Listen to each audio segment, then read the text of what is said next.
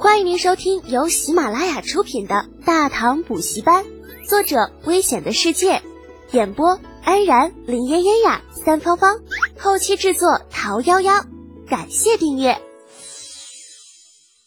第六百六十四集，这玩意儿还真没床啊！陈憨憨还真跑到人苍井天皇的后宫去看，啊，结果发现，哎，就真没有床。喂，这多姐，你这下你太厉害了，你服了你的，你咋知道的呢？那我看书多呀，那那还有啥好玩的不？嗯，就这武大郎啊，在中原的时候被人称作三寸丁，有点自卑感啊。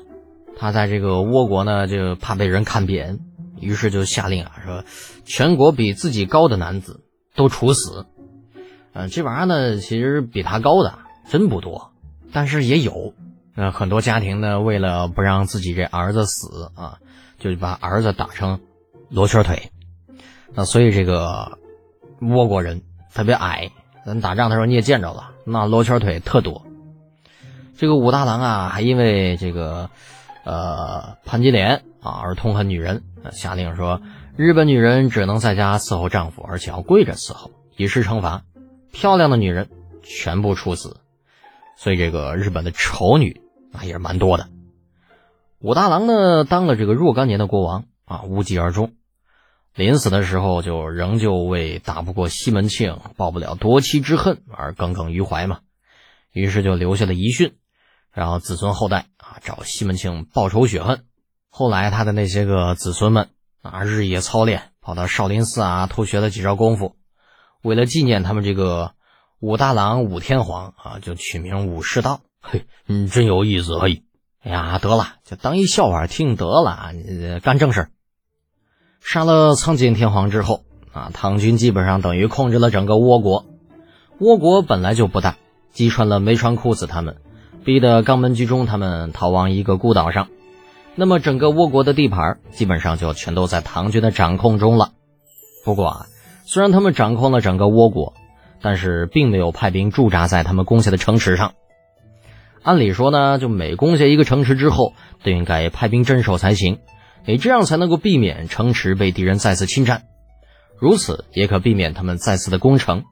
不过啊，这里的城池实在是不成样子，所以唐军也没有必要去守城。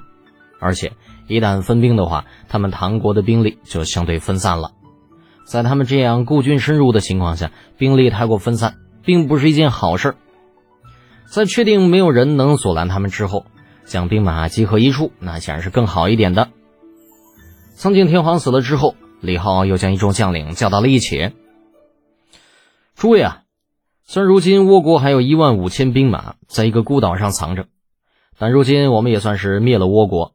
接下来我们就要商量一下该怎么办了：是先灭掉那一万五千兵马，还是先商量一下如何处置整个倭国？你们可以畅所欲言。倭国被灭掉了，这个国家他们要不要纳入唐国的版图，的确需要好好的商量一下。要知道，倭国离大唐确实太远了，若是纳入他们的版图呢，就必须要预留兵马在这里看守才行。可是谁愿意背井离乡跑这大老远来呢？肯定要说不要吧？这咱们也算是辛辛苦苦打下来的领土，不要的话太可惜了。李浩这样询问过后。一众人相互张望，啊，很快就有人发表了意见。呀，这么一块穷地方，要它干啥呀？呃，别要了。嗯，就是，这地方太小了，物资匮乏呀，而且离我们大唐那远，就算我们要了，也不好管理吧，所以不能要。很多人都觉得不能要，但有些人却不这样认为。呀，这块领土好歹是我们辛苦打下来的，怎么能不要呢？我看要还是要的。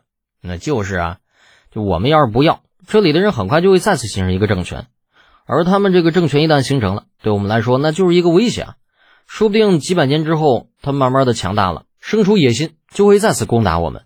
我们大唐如果能够完全控制这里，自然是再好不过，嗯，把这个地方当成我们大唐的一片领土就是了。那这么远咋控制？这家伙我们大军来了啊，万一有人造反，那可就不好对付了。这些个倭兵。还好说一点，万一我们这唐军将领若是造反，你再这般轻易的灭了他们，你可能吗？呀，就是啊，所以说啊，还是不要的好，让这里的人他自生自灭算了。双方很快就争吵起来。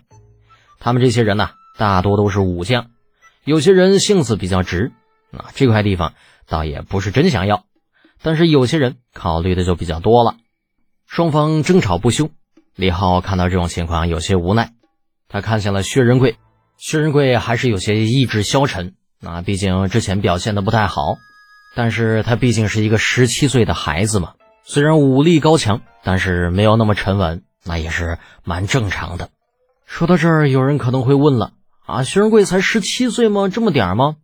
是的呀，六幺四年出生，那现在是贞观五年，六三一年，可不就十七岁吗？薛仁贵啊，你对这件事情怎么看呢？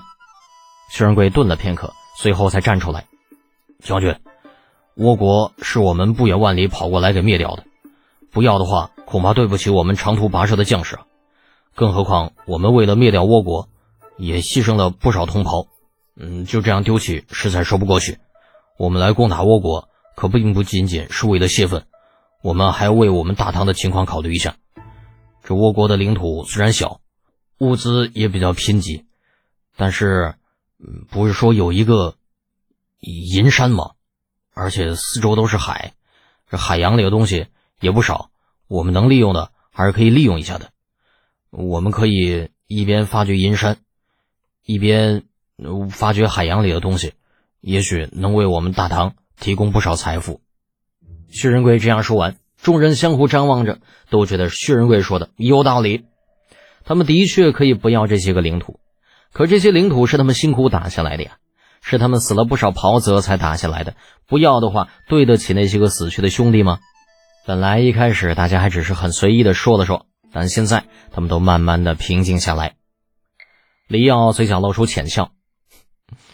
倭国的领土我们可以要，也可以纳入我们大唐的版图来，但这么一个地方离我们大唐实在太远了一些。